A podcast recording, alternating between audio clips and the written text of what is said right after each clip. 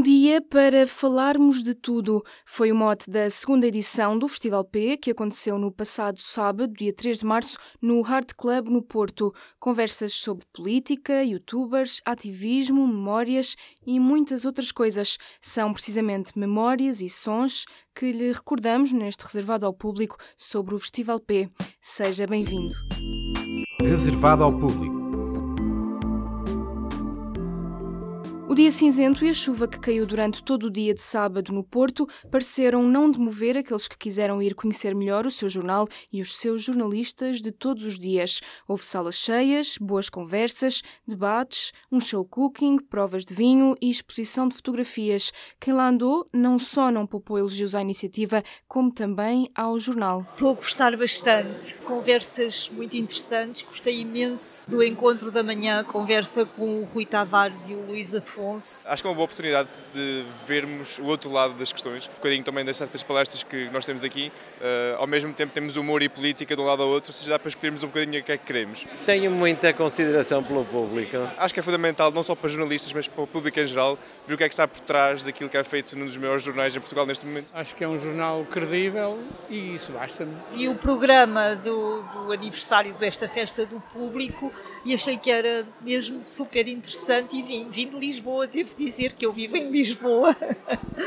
e vim porque, bem, gosto muito do Porto, mas pronto, vim mesmo para a festa do público. O público é o único jornal que sou assinante, gosto muito do projeto, gosto sobretudo da parte multimédia, eh, tanto a nível de fotografia como os projetos que tem no online eh, e sinto que rapidamente se tornou um órgão de referência, sendo não só para elites, mas com pessoas que querem um bocadinho de tudo o que é algo fundamental né, dado o panorama do jornalismo em Portugal. No Festival P houve oportunidades de ouvir jornalistas, youtubers, diretores de museus. Entre os oradores que marcaram presença, falamos com o cronista do público Rui Tavares, que nos contou como foi a experiência de enfrentar cara a cara as pessoas que o leem todas as semanas no jornal. É uma experiência muito boa, não, não, a gente não tem sempre a oportunidade de o fazer e, acima de tudo, foi uma experiência boa porque permitiu falar acerca do próprio labor de construir a crónica, não é? De como é que se faz, como é que surge a ideia, o que é que a gente corta quando tem de cortar, etc. Isso são, são as opiniões que a gente em geral não dá na crónica. E eh, damos opiniões acerca de tudo o que mexe, mas raramente escrevemos acerca da própria crónica, do próprio método de construir uma crónica. E essa às vezes é a opinião que a gente tem mais vontade de dar. nem sempre tem. Não, eh, confessar que nem, nem, nem, sempre, todos os dias, a gente tem vontade de comentar o caso político do dia, porque às vezes o caso político do dia eh, vale muito pouco do ponto de vista do conteúdo. Mas às vezes daria vontade de escrever acerca do que é que é a própria crónica, como é que ela é feita, de onde é que ela vem, etc.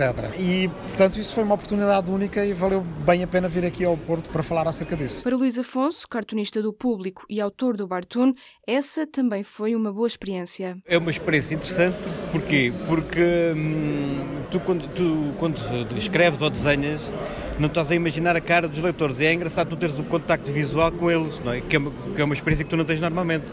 E nesse aspecto é uma experiência diferente e foi bastante interessante. O Porto recebeu-nos da melhor forma num local emblemático na Baixa da cidade.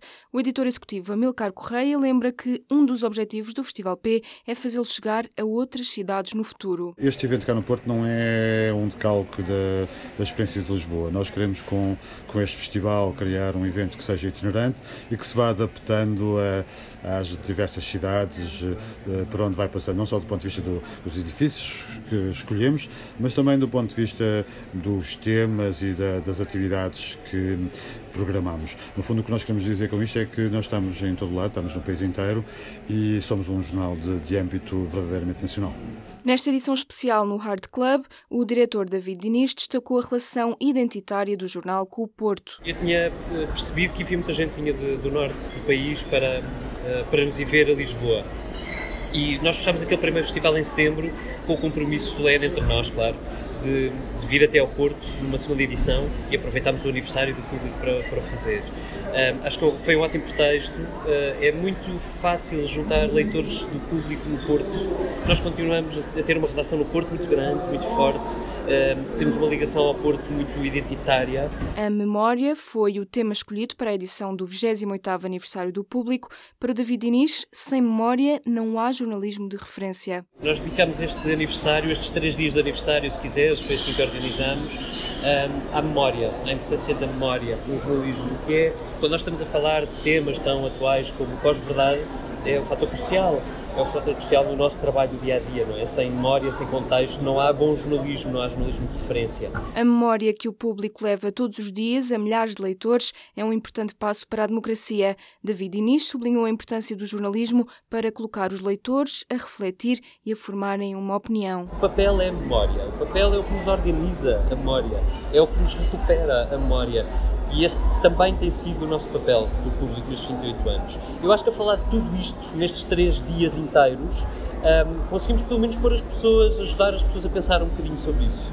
E esse, se calhar, é o nosso papel: é, é ajudar as pessoas a pensar, a formar a sua opinião um, e, e a aproximá-las de nós de alguma maneira, não é? Sobre aquilo que nós fazemos, como nós fazemos, como gostamos de fazer e como seguramente vamos continuar a fazer no futuro. Cerca de 600 pessoas quiseram conversar e debater connosco. Foi um dia em que os profissionais que fazem o público todos os dias não vão esquecer. Subscreva este e outros programas no iTunes, Spotify, SoundCloud e aplicações móveis.